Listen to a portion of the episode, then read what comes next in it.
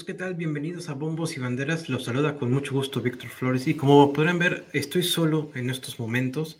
Eh, les doy la más cordial bienvenida a la emisión especial dedicada completamente al Clásico Mundial de Béisbol y se preguntarán por qué estoy solo en este momento. Bueno, eh, transmitimos eh, en vivo, esta emisión se grabó en vivo y tuvimos algunos problemas con el audio original al principio de la transmisión. Es por eso que me estoy tomando unos segundos para eh, explicarles qué es lo que sucedió, pero no se preocupen, dentro de un minuto podrán ustedes disfrutar de la plática que tuvimos con nuestra invitada especial, la especialista en béisbol Chelsea Guzmán, mejor conocida como la Reina del Rey, y hablamos largo y tendido acerca del eh, Clásico Mundial de Béisbol, la participación mexicana y el resto de los equipos que todavía están activos, así como de las decepciones que se vivieron en los últimos días en cuestión de béisbol internacional.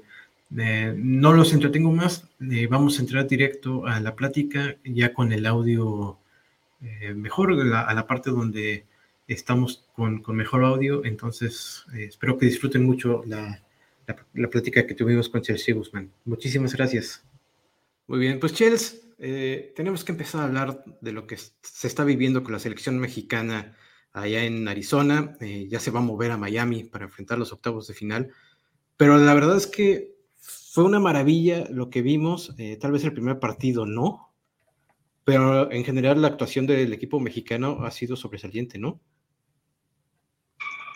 Sí, mira, ya lo comentas. Creo que lo que pasó con el juego ante Colombia es nada más una demostración también, por supuesto, de lo que ha crecido el béisbol en ese país el tema de, de, México, que conforme han avanzado los juegos, la ofensiva ha respondido bastante bien. El tema de los pitchers, que pues bueno, sabemos que en esta primera ronda que pasó había una restricción de 65 picheos para los pitchers abridores. Y en el tema de los relevos, que bueno, han, algunos han lucido más que otros, es la realidad. Este, también podemos ver, ¿no? De que en el tema de los creo que han quedado de ver un poco lo que es Alex Verdugo y también Luis Urias.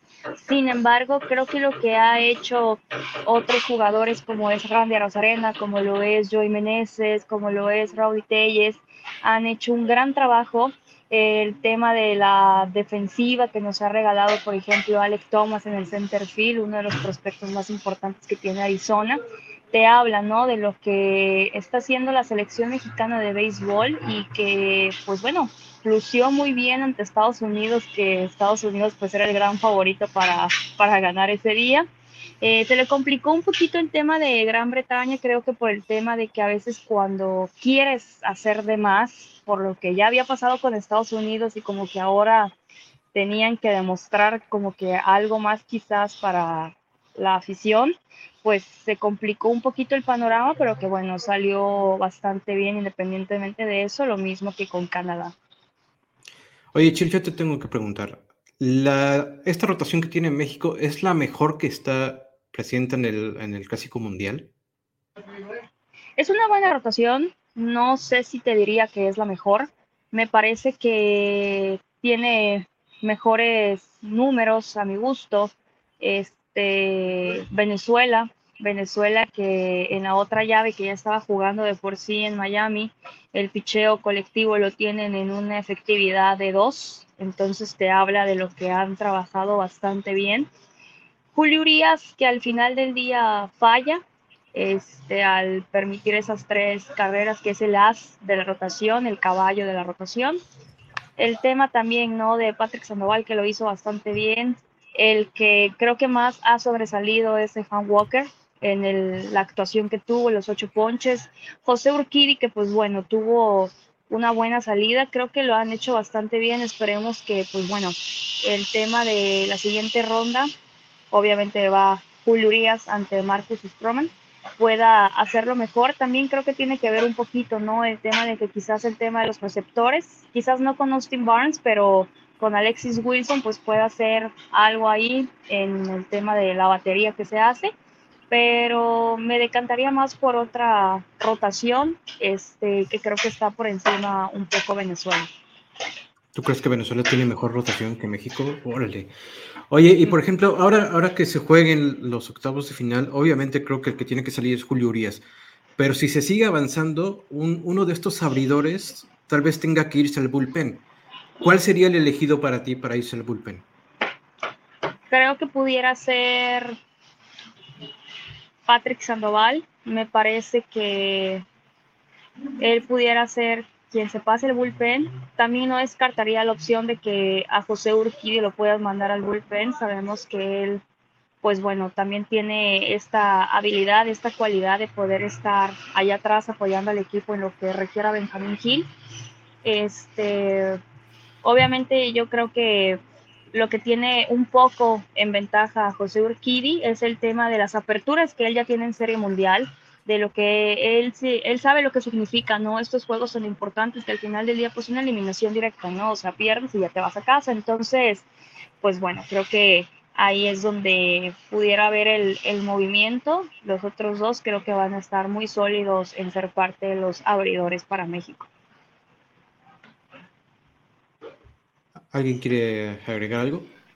Sí, bueno, yo la verdad es que eh, hablando de favoritos y no favoritos, claramente creo que la decepción ha sido de República Dominicana, después de lo, de lo que pasó. Pero me gustaría saber si México tiene las armas para competir en este caso a Venezuela y a Japón, que son los que llegaron con paso perfecto a, ronda ya de eliminación directa. ¿Qué tantas posibilidades tiene México? Obviamente después, si se da el, este, el siguiente Aguas con Puerto Rico, ¿eh? ¿eh? O sea, ¿qué tantas posibilidades tiene México? Porque Randy Rosarena creo que lo ha hecho muy bien, Joey Meneses, pero pues no, no, o sea, ya medirse contra esa, ese tipo de, de equipos creo que va a estar bastante complicado. No sé cómo lo ves, Chelsea. Creo que sí, México cuenta con las armas a mi gusto, creo que lo llegamos a platicar, creo que aquí me parecía que le hacía un poquito más de profundidad, le hacía falta al equipo mexicano un poco más de profundidad en el bullpen.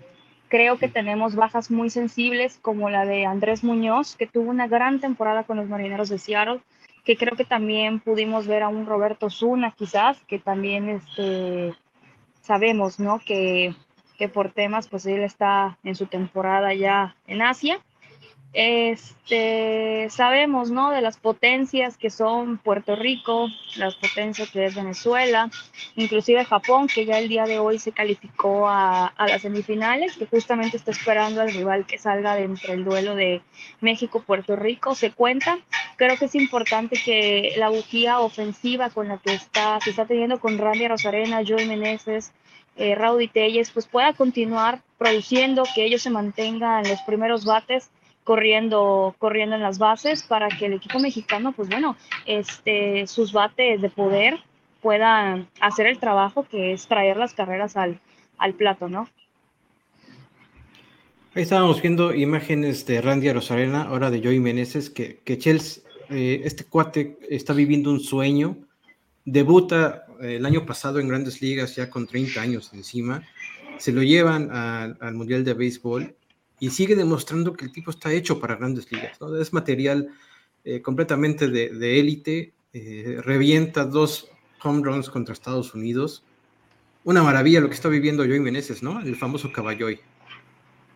Es una gran, es un gran año el que ha tenido en general Joey Meneses. Ya conocíamos de su calidad porque la ha demostrado inclusive jugando con los tomateros de Culiacán en México. En Estados Unidos le llegó la oportunidad, creo que te habla de la disciplina, de la constancia y la perseverancia que ha tenido Joey Meneses a lo largo de, sus de su carrera en ligas menores. Los nacionales le dan la oportunidad, lo debutan y no queda de ver. Eh, fascinada la afición ¿no? de los nacionales de ver a Caballo y conectar cuadrangulares a diestra y siniestra, dobles, triples, producción de carreras. Y pues bueno, también lo que hizo ahora en el clásico mundial, en ese juego ante Estados Unidos, que creo que una de las fotos que más virales, independiente del bat flip este, de Caballoy, fue de aficionados americanos que a lo mejor no habían escuchado tanto de Joey Meneses, se ven buscando en el teléfono, ¿no? O sea, ¿quién era Joey Meneses, no? Entonces, creo que es importante, ¿no? Lo que está teniendo. que se ha mantenido sano, que ha podido aportar, que es lo que al final del día todos los jugadores que están ahorita en la selección mexicana de béisbol es lo que quieren, ¿no? Es este poder aportar ese granito de, de arena que le dé la satisfacción a México, ¿no? De poder seguir avanzando y, ¿por qué no pensar en disputar eh, una final en el Clásico Mundial? Yo tengo una pregunta, Chelsea, a ver qué opinas al respecto. Eh, idiosincráticamente somos eh, los mexicanos muy reaccionarios. en ese primer partido contra Colombia, de inmediato nos empezaron a surgir las dudas, empezaron los cuestionamientos contra el equipo.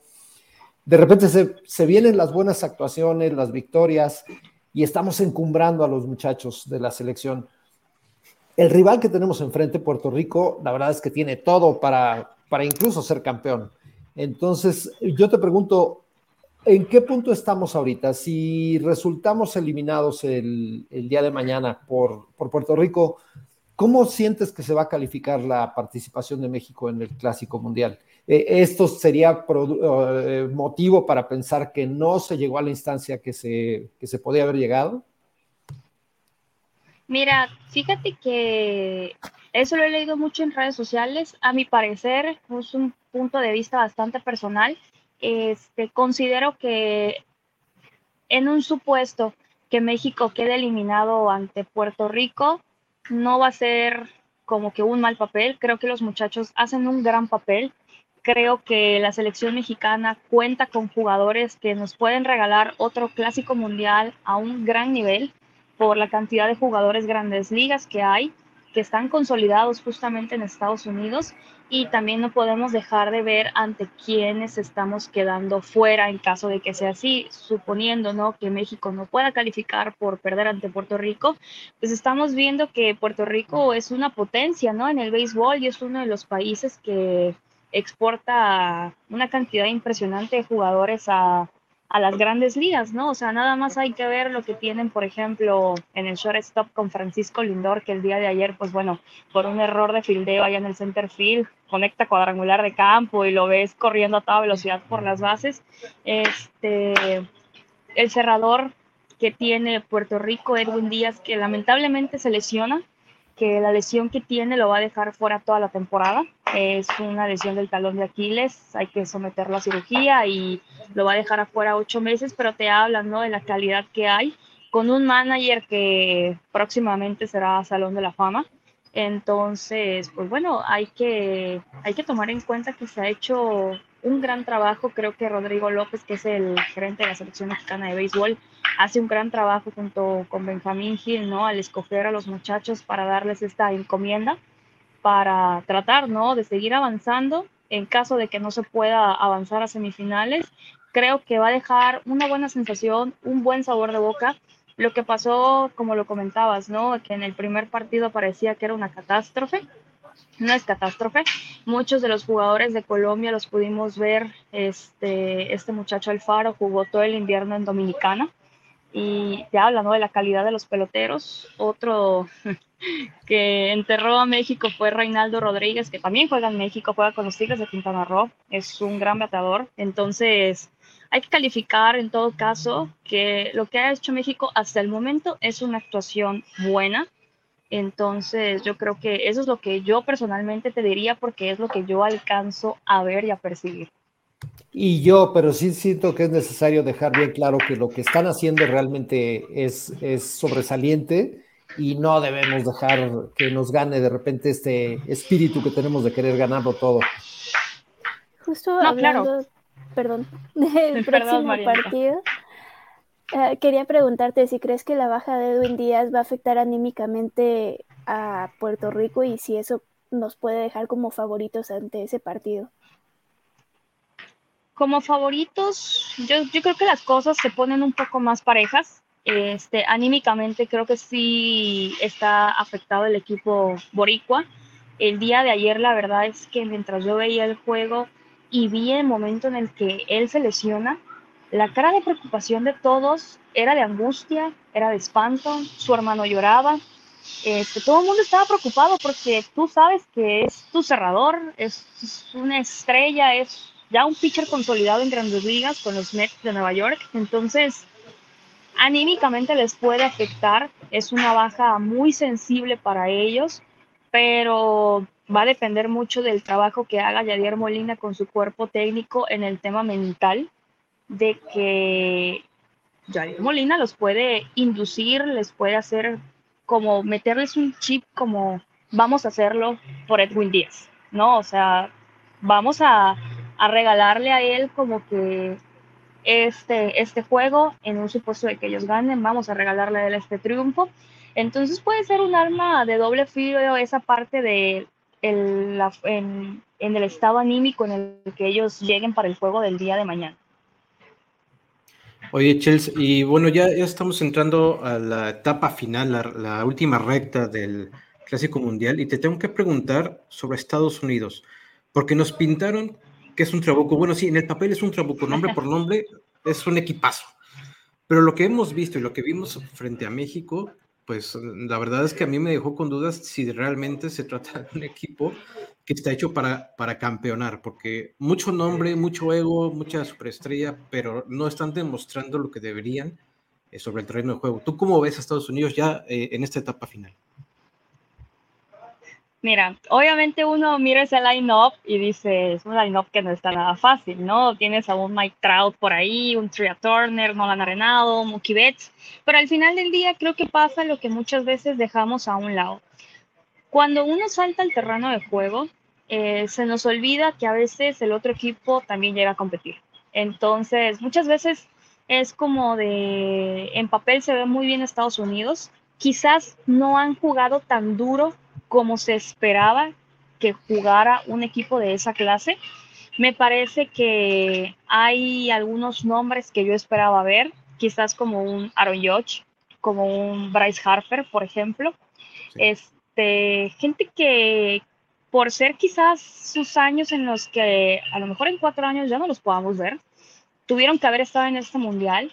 Siento que también puede haber un tema, no lo sé, en el tema de cuidarse físicamente. Acabamos de ver lo que le acaba de pasar a Edwin Díaz y sabemos que pues para ellos el lesionarse, el estar tantos meses fuera, pues no es lo que, lo que nadie quiere, ¿no? Entonces, me parece que ha quedado de ver, claro, la participación de Estados Unidos, porque como lo dices, Vic, no se ha visto ese trabuco que todo el mundo esperaba ver, no, Vimos cómo batalló muchísimo Mike Trout los primeros juegos en donde lo traían, que no sabían ni qué estaba mirando, ¿no? Son bateadores más acostumbrados a, al tema de la recta, ¿no? Por el tema de cuadrangulares y demás, pero que, pues bueno, han hecho los ajustes necesarios. Y de hecho, en una entrevista en la que juegan contra México, le preguntan a Mookie Betts que si él, qué opinaba, ¿no? De haber perdido contra México. Y dijo, pues es que son jugadores profesionales y todo el mundo tiene las mismas posibilidades de, de ganar este encuentro. Pues sí, oye, y, de Japón, ¿qué nos puedes decir? Porque Japón pasa caminando prácticamente de la primera ronda, ya se va a mover a Estados Unidos, y yo los veo muy tranquilos, o sea, hoy, hoy jugando contra Italia los vi tranquilitos, eh, sin apurarse, sin sudar. Eh, Shohei Otani tuvo un día pues, más o menos, y, de hecho usaron hoy a, a, Otani y luego a Yu Darvish en el montículo. Eso me dice que Japón confía mucho eh, tanto en sus otros servidores como en su bullpen para enfrentar pues, una semifinal. ¿Tú cómo ves a los japoneses? Es una, una potencia también en béisbol. Sabemos que los japoneses, la disciplina que ellos tienen para, para entrenar, hace que los lleven a ser este tipo de, de jugadores que muchas veces los equipos quieren en, en, sus, en sus bancas. en donde podemos ver, como ya lo mencionas, un Shohei Otani que si bien no tuvo la misma participación que en ese primer juego que abrió, ¿no?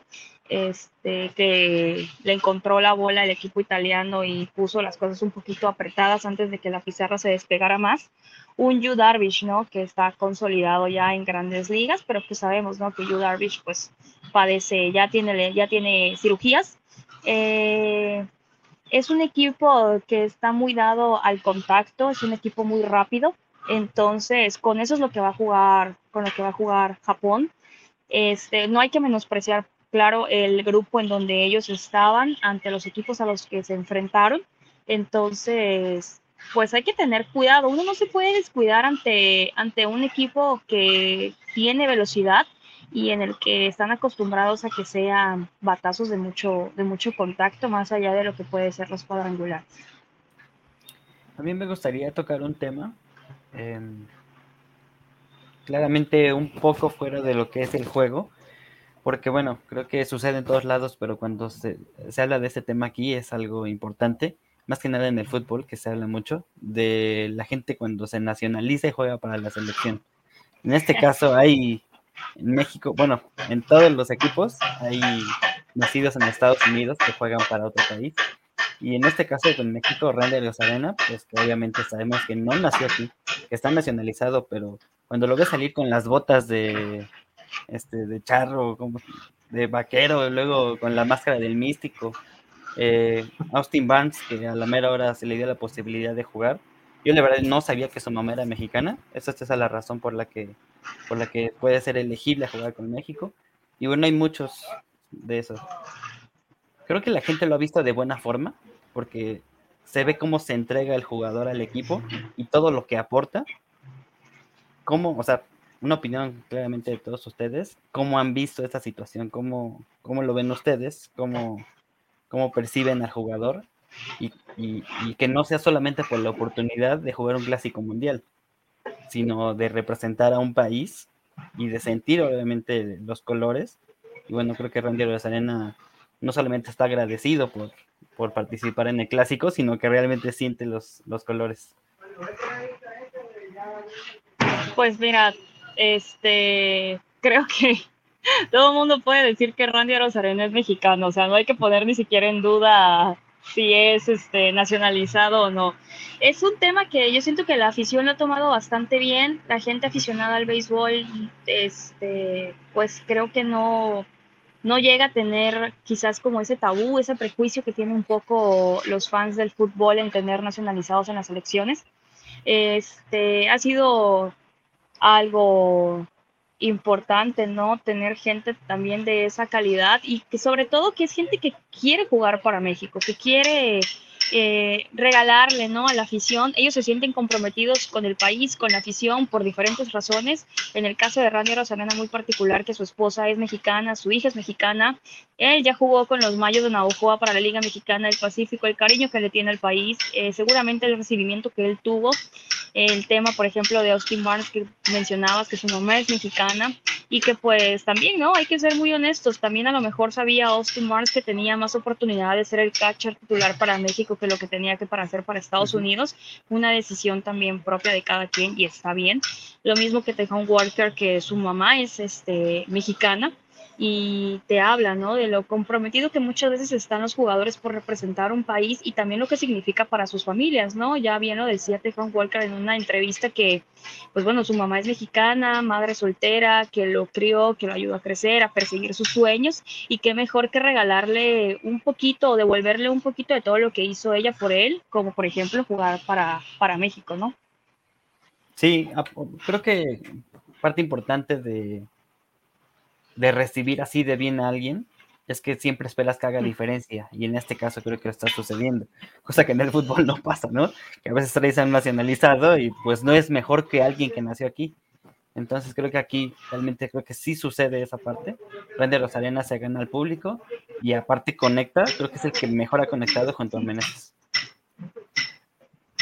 Sí, por ejemplo, pues el tema, ¿no? De Radio Rosarena, que el día de ayer rompe el récord de más carreras empujadas para un mexicano, que pues era el que tenía Jorge Cantú con ocho, Radio Rosarena, pues que lo tiene con nueve, Oye, Chelsea, y aprovechando que estás aquí platicándonos de todo lo que sabes de béisbol, ¿qué crees que, qué consideras que, que se ha hecho bien, no nada más por parte de Benjamín Gil, y, que es la persona responsable de, elegir a los jugadores, ¿qué se ha hecho bien para, para tener este papel que yo la verdad lo califico como muy bueno? Creo, si no tengo mal el dato, que desde 2009 no, se, no se calificaba a estas instancias. Eh, así que algo más se tiene que estar haciendo bien y creo que es algo que hay que destacar. ¿Tú, tú qué piensas? Creo que todo empieza, ¿no? A través de lo que se hace en la oficina al momento de que escogen a Rodrigo López para encabezar el proyecto como diferente de la selección mexicana de béisbol, todo parte de ahí. Él a escoger a tener los acuerdos del manager, de los jugadores que querían que estuvieran representados. Creo que también el béisbol mexicano vive un momento bastante importante con la cantidad de, pues, de esos jugadores este, mexicanos, ¿no? Que están teniendo participación en Estados Unidos. Creo que también le hemos visto esos videos donde Benjamín Gil está hablando con todos los jugadores. La armonía que se crea es muy importante que tú crees una armonía de esa clase adentro en tu clubhouse porque se va a ver reflejada en el terreno de juego es lo que hace, ¿no? Muchas veces que un equipo pueda salir de alguna adversidad cuando se encuentra abajo en la pizarra, cuando se va a enfrentar a, a grandes favoritos como lo pudo ser en su momento Estados Unidos.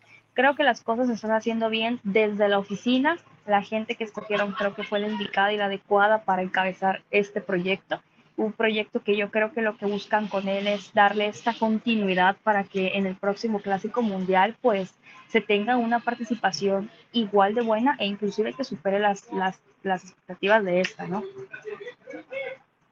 Oye, yo sí me espanté porque vimos todos el video en el, en el vestidor donde dice, disfruten, eh, pásenla bien esta noche, mañana, mañana, día libre, luego se, se, echan un menudo y ya está. Entonces cuando vemos el partido contra, ¿contra quién fue después? Eh, Canadá, yo los veía como que les costó mucho trabajo y están crudos estos muchachos y mi Benji mandándolos a chupar el día antes. Ahí yo sí me asusté, Michelle. ¿Qué pasó ahí con, con el Benji y sus consejos? este, creo que las la forma de, de, ser que tiene Benjamín Gil a muchos no les gusta por ese tipo de razones que tú comentas justamente. Eh, pero al final del día no es como que tanto como que los mande, ¿no? A, a chupar como dices, sino que muchas veces se nos olvida que el jugador es un ser humano. Entonces, a veces es bien difícil como que tratar de quitarles de la cabeza un poco, pues, las presiones, las preocupaciones que puedan tener encima.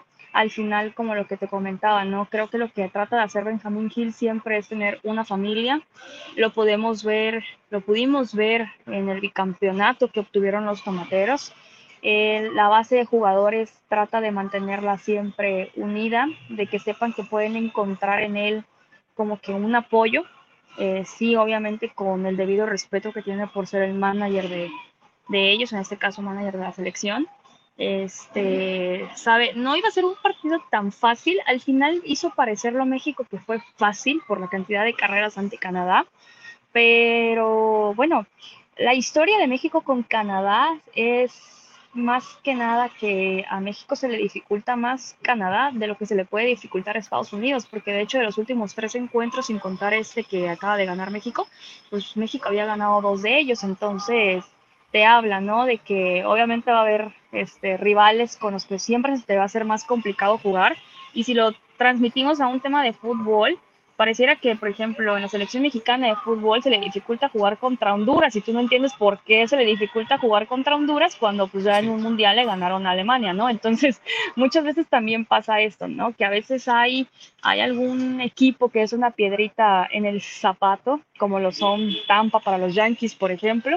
Este, Guzmán, no empecemos. es para que es para que me puedas captar la idea, ¿no? Digo, son las formas que tiene, son las formas que tiene Benjamín Gil que a mucha gente pues no le parece, pero que al final el objetivo es ese, ¿no? Es este que también la afición vea que los jugadores son seres humanos, que ellos salen del vestidor, se quitan el uniforme y es únicamente Luis Urias, es Randy Rosarena, es Luis César, es Giovanni Gallegos, yendo al hotel a cenar, a tratar de relajarse y pasar página y pensar en el día de mañana el, el, nuevo juego, ¿no? Que es las ventajas que tiene el béisbol, que la revancha te la da inmediatamente, que es pues literal en 24 horas. Oye, y un grupo de personas las que nos pintaron como superhéroes, como colosos y que terminó decepcionando, pues fue este trabuco también que llevó República Dominicana, que nomás no, ¿Qué pasó ahí con los dominicanos, Michelle? Bueno, Dominica, Dominicana que está igual lleno de, estrellas en un line-up donde tú pues veías a Manny Machado, Rafael Devers, Juan Soto y compañía, pues eran los grandes, creo que eran los grandes favoritos más que sobre Estados Unidos de ganar el clásico mundial por la cantidad de estrellas que tienen, por la calidad de los peloteros que, que tienen, porque sabemos que la liga dominicana en invierno yo creo que debe de ser la más fuerte en todo, en todos esos meses, ¿no? En donde hay béisbol invernal. Este, creo que se confunden mucho lo que trataron de hacer con el tema de que pues tuvieron algunas bajas, pero también tratar de, de, seguir un papel que conforme pues vas viendo los partidos tienes tú que ir ajustando, porque al final del día el béisbol y el manager y todos los demás se convierten en jugadores de ajedrez, de saber cómo mover sus piezas, saber por qué momento anímico está pasando cada jugador, por qué momento mental lo estás teniendo para tratar, ¿no? De asegurar, de asegurar ese lugar. Yo creo que mucha gente veía que iba a ser muy fácil que Dominicana le ganara a, Puerto Rico y no fue así. este, Puerto Rico se puso encima enseguida de Dominicana y simplemente ellos no supieron y no pudieron ver nunca en qué momento iban a acercarse a, a los pupilos de Yadier Molina. Entonces, me parece que el tema de que un jugador todavía en activo sea como que el encargado también de la selección no está del todo correcto que en este caso es Nelson Cruz. Creo que tiene que haber una persona dedicada únicamente al proyecto como tal para darle la continuidad que, requiere, ¿no? Sí, definitivamente alguien más quiere agregar algo respecto a República Dominicana. Pues, ¿qué te parece, pues, Michelle? La decepción, gran decepción. esperaba muchísimo, la verdad. Aquí al inicio platicamos de, de los favoritos y creo que Dominicana estaba era el gran favorito. Top 3 de todos. Sí, y bueno, eh, yo quisiera preguntarle a Chelsea los pronósticos. Porque no sé si dentro de los suyos estaba a ver a, Dominicana afuera. Claramente no, pero, pero vamos a ver qué. Yo quiero saber si México va a enfrentar a Japón o no. primero tiene que superar a, Puerto Rico. Por eso, yo quiero saber si va a enfrentar a Japón. Si le va a poder ganar a Puerto Rico. Este, creo que tiene las armas. Va a ser un duelo bastante interesante el que vamos a ver entre Julio Urias y Marcus Stroman. Este, hay que ver que, primero que nada, los abridores te regalen pues los, los, los picheos que tienen permitido que lo hagan de la mejor manera posible, con mucha calidad, con mucha paciencia, lo mejor administrados posibles, que la que los primeros bates, que es para los que están, se mantengan corriendo en las bases. Randy Rosarena, que Joey Meneses, que Raúl y Telle sigan bateando, que puedan despertar Luis Urias, que pueda despertar Alex Verdugo. Lo que pueden aportar, pues siempre va a ser importante y nunca está de más. Entonces, no va a ser fácil. A mi parecer, creo que no va a ser fácil. Este, México tiene con qué, creo que sí tienen con qué. Va a ser una cosa, creo que bastante apretada. Creo que va a ser un juego bastante apretado. Por favor. Entonces. ¿Va a pasar México o no? no me puedo quedar con que sea pronóstico reservado, no. Comprométete, por favor. Este. bueno. Yo creo que lo que va a pasar es que Puerto Rico va a avanzar a la siguiente ronda. No, Chelsea Guzmán. no, es posible. Pues es que quieren que, por eso yo no me quiero comprometer. no, está bien, está bien. Te iba a decir, estás viendo a mi Randy, a mi Randy cargando con todo México. Tampoco hay que ponerse la casaca gratuitamente. Yo creo que hace muy bien Chelsea en, en, temperar nuestras expectativas, ¿no? Yo creo que sería sorpresivo, a mí sí me parecería sorpresivo que México pasara a la siguiente ronda todos lo queremos, eso lo tenemos clarísimo, pero yo creo que Puerto Rico hay que darle su lugar. Yo creo que en este momento es un mejor equipo. y lo demostró echando fuera a Dominicana, nada más. O sea, entonces... Mi Randy va a pasar el home con botas vaqueras. Y no y créeme, o sea, obviamente yo, yo, quisiera que ganara México y que diera una demostración de por qué está en esas instancias de la competencia. Hay que ser muy realistas, ¿no? A veces, este, en el aspecto de que en papel ambos se ven muy parejos, son jugadores que ya se conocen, este, y va a ser muy importante lo que la parte medular del line-up de México pueda hacer para ayudar, ¿no? Justamente a que lleguen esas carreras, porque lo fundamental es caerle temprano encima a Marcus Stroman antes de que entre el bullpen, ¿no? Porque independientemente de, del desastre que a lo mejor pudo ser José Berríos en su apertura la otra, la otra vez, José Berríos es un, es un pitcher bastante inconsistente, pero pues es que uno no sabe cómo puede salir. A lo mejor Yadier Molina, como dijo en su rueda de prensa el día de ayer, oh no, Yadier, pues ¿por qué cambiaste a tu, a tu pitcher, no? Pues porque me dio la gana, porque pude, porque pues, ¿cómo que por qué? Pues obviamente porque él conoce y tiene el, el tacto, ¿no? De él siendo catcher y futuro Salón de la Fama, tiene un poco más eso, ¿no? Esta parte en la que, pues obviamente conoce a sus jugadores, es este, va a ser un duelo muy parejo, de verdad. Yo sí lo creo, yo sí pienso que va a ser así. Este, pero sí se necesita que la parte medular del line-up responda de México para tratar ¿no? de montársele desde temprano a Puerto Rico y que no le sea tan fácil entonces a, a Puerto Rico tratar de hacerle esas carreras a, a Julio a Julio Urias que esperamos que pues obviamente veamos al Julio Urias que muchas veces vemos en los Dodgers, ¿no? Que te tira cinco o seis entradas en blancos, quizás no por restricciones de picheos de innings, pero pues esperemos, ¿no? Que esa sea la salida, pero eso es lo que yo, yo pienso y que por eso no me quería comprometer porque van a exhibir ante todo YouTube que la mexicana pues no quiere, o sea, está diciendo que va a pasar a Puerto Rico, ¿no? Una pregunta.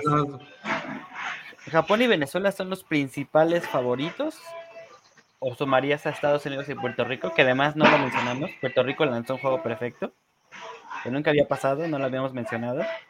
Combinado, pero al fin y al cabo perfecto, y el primero en la historia. Entonces, ¿quiénes son los principales favoritos después de lo que, obviamente, los que quedan y lo que se ha visto en primera ronda?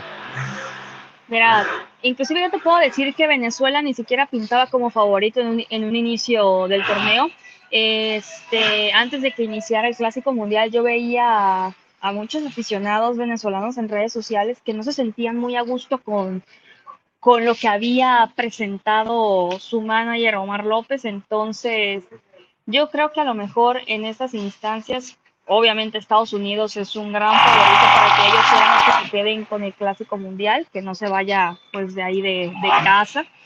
Y pues bueno, creo que otro gran favorito al final del día tiene que ser Japón, ¿no? Por lo que representa como, como potencia en el béisbol y por lo que se juega allá en sus ligas.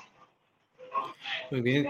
Eh, sabemos que tienes que regresar a tus labores, mi querida Chelsea. Ya, ya te vimos que, andas este, tratando de acercarte ya a tu oficina. Te tenemos que preguntar, eh, ¿quién para campeón del WC?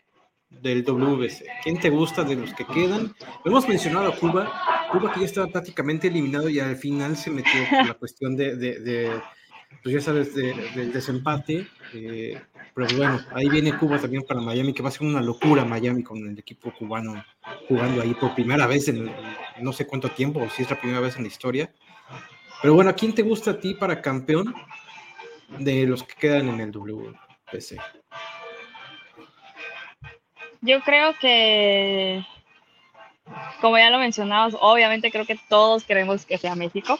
Este, pero también creo que tienen una gran posibilidad Venezuela y Estados Unidos. Venezuela y Estados Unidos son los que yo veo a Estados Unidos que se va a caer. Yo creo que Estados Unidos va a caer. Yo veo más a Japón. Veo más fuerte a Japón. Ellos están más cuidándose que disfrutando del torneo, la verdad. Sí, sí, es bastante, bastante, este... O sea, la temporada de base inicia el, ¿qué es? ¿31? dos semanas. El 30. Dos semanas, exactamente. El 30, ajá. Y el clásico termina el 21, es como de... O sea, ya, ya, ya, ya pítalo, profe, porque tenemos que ir a jugar con nuestro equipo. Así. Pues sí. Ah, pues vamos a estar apoyando a México, eh, su partido contra Puerto Rico. Ya es el día de mañana a las 5 de la tarde, hora de México. Entonces, eh, todos atentos, todos con la, con la verde, la roja, o con, o con la otra bonita que sacaron, ¿no? el, uniforme bonito este. el alternativo, el azul. En comparación, En, comparación con, con, el de los ingleses, eh, es una obra de arte, ¿no? Ahí vemos, mira, vamos a ver ahí. bueno lo de los ingleses es punto y aparte. La verdad, creo que tuvo comentarios bastante positivos de medios americanos, sobre todo el uniforme alternativo que presentó la selección mexicana de béisbol. Sí, muy bonito, muy bonito. Oye, Cheers, pues no queda más que eh, agradecerte, pero antes de que te vayas, eh, por ahí alguien nos pasó un cable y nos dijo, nos informó que este domingo hay un evento muy importante porque cumples años. Entonces queremos felicitarte por adelantado, eh, por tu cumpleaños y, ya sabes que, que, se te quiere aquí en Bombos y Banderas, que es tu casa. Eh, recibe un abrazo de todo el equipo y bueno, esperemos que te lo pases muy bien, Michels. Este, no, no vamos a decir cuántos cumples, ¿verdad? Porque si no, este, los fans van a decir qué show. Cumple 15 otra vez. Ah, no, no pasa nada. Voy a cumplir 29. Muchas gracias. Muchas, muchas gracias. Sabes que siempre es un placer y un gusto que, que, me inviten acá en Bombos y Banderas a platicar pues del rey de los deportes, que es normalmente de lo que hablamos. Ya me estaré dando una vuelta porque ya me autoinvité para cuando sea el inicio de Grandes Ligas. Ojalá, te esperamos para un previo del Opening Day. ¿Va? Súper. Gracias, Chelsea. Gracias. Feliz cumpleaños. Felicidades, Muchas gracias a ustedes. Gracias, Artur. Gracias, Marianita, de verdad, Vic, muchísimas gracias siempre por la invitación. Sabes que es un gusto para mí, que les tengo mucho cariño, mucho aprecio y que esperamos que nos veamos pronto nuevamente como fue hace un año por Ciudad de México. Hace un año prácticamente estaba yo llegando a, México y estábamos viendo para, para conocernos personalmente. Nos vimos ahí en el estadio de los Diablos Rojos del México, en el Harp Elú.